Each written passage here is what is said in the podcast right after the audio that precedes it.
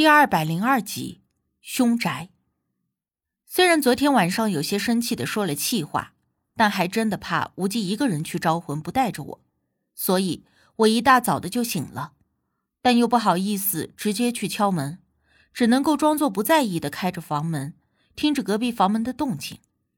早上八点多，我听到无忌的房门打开又闭合，我的神经一下子就紧绷起来，但碍着面子。又克制自己不要太主动。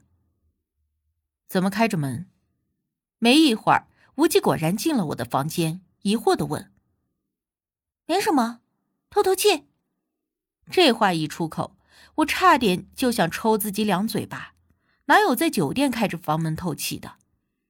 好在无忌似乎也没有听出来有什么不对劲，只笑了笑说道：“一起下楼吃早饭吧，待会儿约好了去曹家。”我心里暗暗窃喜，算他聪明，没有把我昨天晚上说的气话当真。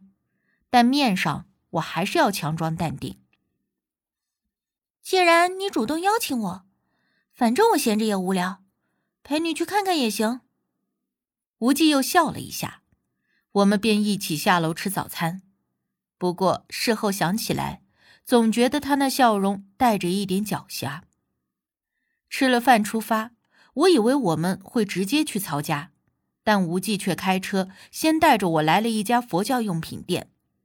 店铺的门脸挺小的，而且有点破旧，牌匾上写着“佛友之家”几个字。来这里做什么呀？我下了车，四下看了看，不解的问：“见个朋友，买点东西。”无忌锁上车，边说着边直接拉开店门走了进去。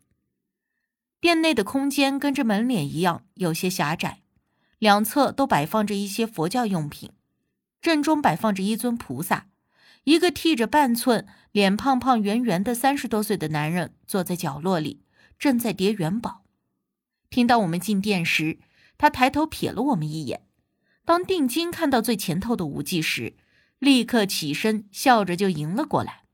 “哎呦喂，这什么风呢？把您这尊神给吹来了！”看他的态度，显然是和无忌很熟人，而无忌与他笑着寒暄道了几句，就直接拿出了一张单子递给他。这次又要麻烦你了。胖男人接过，看了一眼单子上的东西，立刻点头应道：“ 没问题，我这就给你准备。”话说着，他一转身就往里屋去给我们准备所需，届时打量了一下周围的东西。除了中间只够一个人走的小路外，都已经堆满了。没一会儿，他拿了一个口袋给无忌：“那你要的东西都在里面了，拿出来点点看看吧。”无忌直接接过口袋：“不用点，我相信你不会错。”胖男人顿时笑了一下，而正事儿忙完了，他笑眯眯的看着我，问无忌：“哎，总不会是小女朋友吧？”我哭笑不得，而无忌则无奈的笑看了他一眼。是我的朋友，庆生。庆生，这是周哥。周哥你好，我客气的打招呼。周哥哈哈笑了一下，误会了，误会了，妹子别往心里去，别见怪啊。我笑着摇了摇头。东西都买到了，我们就准备离开。但是周哥突然想起一件事情。哦，对了对了，我还有事儿想找你帮帮忙。你最近忙不忙？其实确实有点忙，但是无忌也没有拒绝，直接问他什么事。周哥立刻如此这般的说了一通。原来他这里不但卖佛教用品，还兼顾偶尔也接一点什么驱邪抓鬼的活计。不过按照周哥的原话说，他接的那些都是不痛不痒的小差事。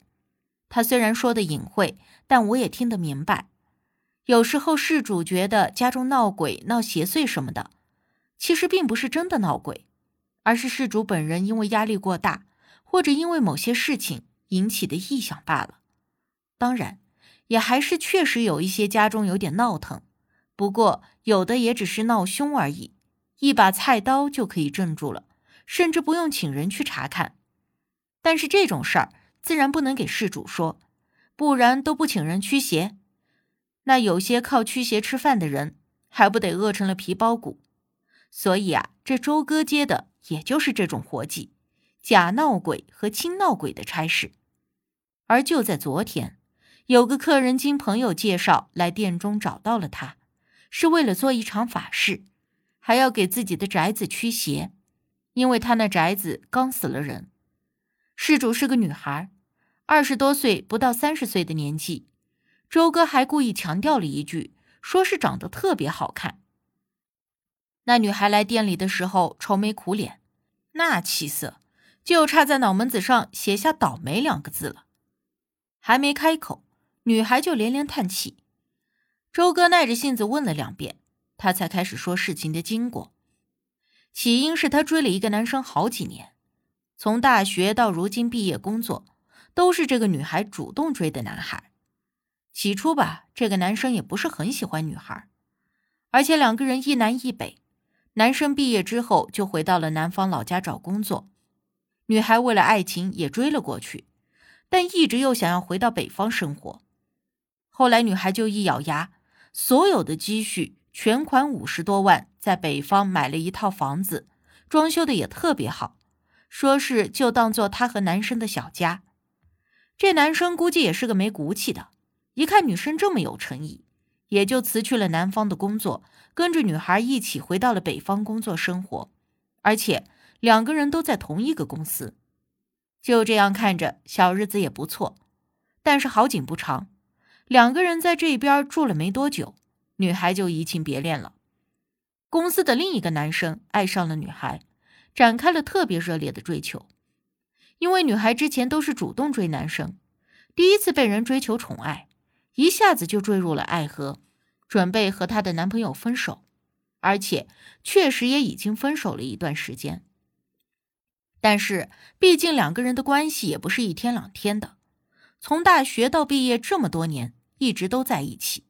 即便是没有了爱情，还有亲情，所以男生并没有立刻同意分手，而且还一直住在女孩的房子里。女孩陷入了三角关系，十分痛苦，不知道该如何抉择，就选择了暂时逃避，冷静一下。而她知道男生还住在那里，所以。自己就暂时搬了出去。过了一段时间以后，她发现男生已经三天没来上班了，但因为关系闹得很僵，也没有主动的打电话。到后来，领导找他谈话，说男生三天没上班，也没有请假，而且打电话也没有人接，让女孩联系男生，看看到底是怎么回事儿。不想干就赶紧辞职。女孩这才被逼着无奈。下班后回到了两个人的家里，而他一开门的时候就闻到了房间里一股臭味儿，当时就很生气，认为男生不收拾房间，竟然把他的房子弄得这么臭。但是开门入内之后，当场就吓呆了，因为他看到男生躺在沙发上，脸色白得吓人，而且脸上还有点看着像是腐烂了似的痕迹。女孩不敢相信自己心里的那个想法。颤颤巍巍的走过去查看，近前一看才确定，这人真的死了，而且在沙发旁还放着一个炭盆，但是里面的炭火早已熄灭。北方的冬天都是有暖气的，现如今的小区全部都是地热，冬天的房间里温度跟夏天差不多。尸体不知道在这密闭的房间里放置了多久，竟然都已经腐烂了。女孩当时脑袋一片空白，吓得浑身发抖，下意识的打电话报了警，然后经警察的安抚，才想起来通知自己家中的长辈，因为她实在是不知道该怎么办这件事。后来经法医鉴定，说男生已经死了三天了，如果不是女孩被领导逼着回家找男生，这尸体还不知道要放置多久。后来的事情就是。女孩家中的长辈帮忙给处理的，而经过这件事之后，那原本新买的新装修的房子还没住上多久，这下子是彻底不能住了。女孩想要给男生做场法事，希望不要缠着他，也想要给房子驱邪，然后尽快的把房子给卖掉。